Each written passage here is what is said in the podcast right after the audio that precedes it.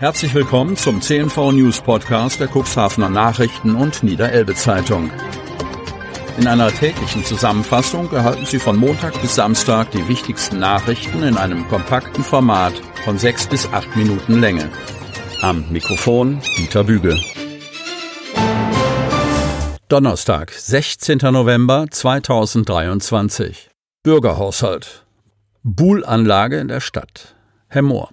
Das nennt man wohl basisdemokratische Mitbestimmung. Seit rund fünf Jahren gibt es in der Stadt Hermoor einen sogenannten Bürgerhaushalt in einem festgelegten Finanzrahmen.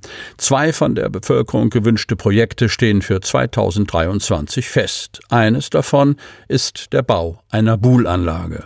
Es ist keine gewaltige Summe, über deren Verwendung die Bürgerinnen und Bürger der Stadt Jahr für Jahr Vorschläge einreichen dürfen. Insgesamt handelt es sich um einen Betrag von 10.000 Euro. Man kann Vorschläge einreichen, wie diese Summe oder ein Teil davon verwendet werden sollte. Die endgültige Entscheidung trifft dann aber der Stadtrat, und der hatte sich auf seiner Sitzung kürzlich dazu entschlossen, über die Vorschläge in diesem Jahr auf einer Bürgerversammlung in dieser Woche abstimmen zu lassen. Vier Wünsche aus der Bürgerschaft kamen in die engere Wahl. Zwei Vorschläge hatten dabei allerdings nur Außenseiterchancen. Picknickgarnituren am Heidestrand sowie Fahrradständer an den Bushaltestellen in der Stadt. Die Fahrradanlehnbügel sind nach Angaben des Verwaltungschefs Jan Tiedemann Sache der Samtgemeinde und die Picknickplätze werde man sicherlich im Rahmen der ohnehin geplanten Umgestaltung des dortigen Umfeldes durch einen Abenteuerspielplatz umsetzen können. Damit war die Entscheidung eigentlich schon gefallen. So soll nun ein Weg von der Elsa Brennströmstraße bis zur Hansa ausgeleuchtet werden, was rund 6000 Euro kosten dürfte. Im Fokus stand dann noch der Standort für die Buhlanlage. Bei diesem Freizeit- und Präzisionssport müssen Kugeln möglichst nah an ein Ziel geworfen werden. Dabei treten Mannschaften oder einzelne Spielerinnen und Spieler gegeneinander an südlichen Teil der Fußgängerzone wieder zum Leben erwecken. Cuxhaven. Er hat bereits für Leben am Eingang zum Lotsenviertel gesorgt und dem Tante Emma Laden Sicherheit gegeben. Nun will Arno Schnabel auch in der Nordersteinstraße etwas bewirken.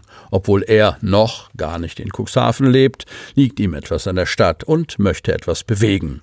In den vergangenen Jahren ist der innerstädtische Handel durch den Onlinehandel immer stärker unter Druck geraten. Und auch die Corona-Pandemie hatte Geschäfte in den Fußgängerzonen ins Wanken gebracht. Einige Läden mussten schließen. Leerstand macht sich breit. Auch die Cuxhavener Innenstadt ist davon nicht verschont geblieben. Leere Schaufenster laden schließlich nicht zum Schlendern und Kaufen ein. Besonders der Teil der Cuxhavener Fußgängerzone zwischen der Segelke Straße und Südersteinstraße ist davon betroffen und teilweise wie leergefegt. Einer, der Ambitionen hat, das zu ändern, ist Arnulf Schnabel. Er lebt in Sachsen-Anhalt und hat vor einigen Jahren erst seine Liebe zur See und dadurch sein Fable für Cuxhaven entdeckt. Cuxhaven hat was Elitäres und hier leben viele freundliche Menschen. Irgendwann möchte er selbst nach Cuxhaven ziehen, doch vorher hat er Großes vor. Weil er als Vermessungstechniker regelmäßig mit Immobilien zu tun hat und sich privat für die Branche interessiert, kaufte er bereits vor einigen Jahren das Geschäfts- und Wohnhaus in der Straße Alter Deichweg an der Ecke Deichstraße, um es wieder zum Leben zu erwecken. Er gab dem Begegnungszentrum Tante Emma Sicherheit durch einen neuen Pachtvertrag und erschuf Wohnraum. Nun plant er das nächste Projekt. Und das soll im südlichen Teil der Nordersteinstraße entstehen. Ich will in Cuxhaven was auf die Beine stellen. Ich will die verschlafene Fußgängerzone aufpimpen. So Arnulf Schnabel. Er traue sich das zu, denn auch in seiner Heimat habe er schon viele Projekte ins Leben gerufen. Seine Arbeit sei dort erfolgreich abgeschlossen. Jetzt wolle er sich Cuxhaven vornehmen. Genauer genommen das leerstehende Gebäude Haus Nummer 7 zwischen dem Optiker und dem italienischen Restaurant. Weitere Immobilien im südlichen Bereich plant er ebenfalls zu kaufen.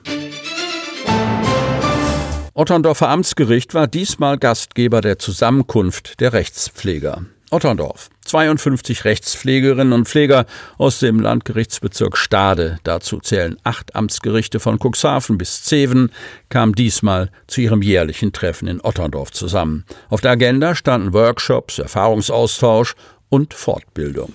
Neben der Präsidentin des Landgerichts Stade, Ingrid Stelling, und der Sachgebietsleiterin Heike Lindenau-Sperling nahm an der Zusammenkunft auch die Otterndorfer Amtsgerichtsdirektorin Sabine Deutschmann, Geschäftsleiter Thomas Horst sowie Vertreter der Staatsanwaltschaft Stade teil.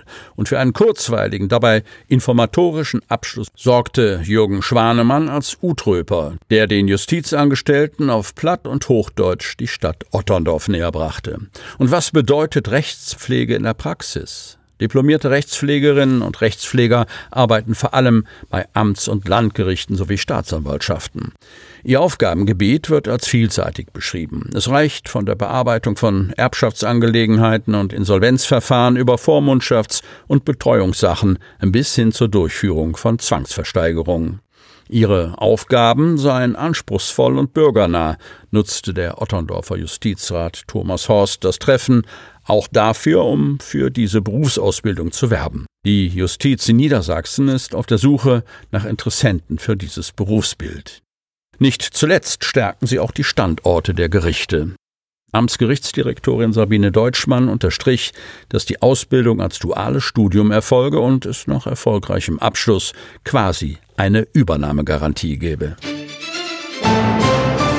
Eine Person bei Unfall schwer verletzt. Kreis Cuxhaven. Ein schwerer Verkehrsunfall ereignete sich am Mittwochvormittag gegen 9.30 Uhr auf der Landesstraße 135 zwischen Langen und Sievern.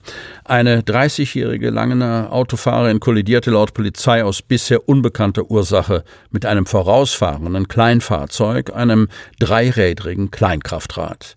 Das Kleinkraftfahrzeug wurde durch den Aufprall in den Seitenraum geschleudert und überschlug sich. Der 67-jährige Bremerhavener Fahrer wurde eingeklemmt, musste von der Feuerwehr befreit werden. Er erlitt schwere, jedoch nicht lebensbedrohliche Verletzungen. Sie hörten den Podcast der CNV Medien. Redaktionsleitung Ulrich Rode. Produktion Win Marketing, Agentur für Podcast-Produktionen.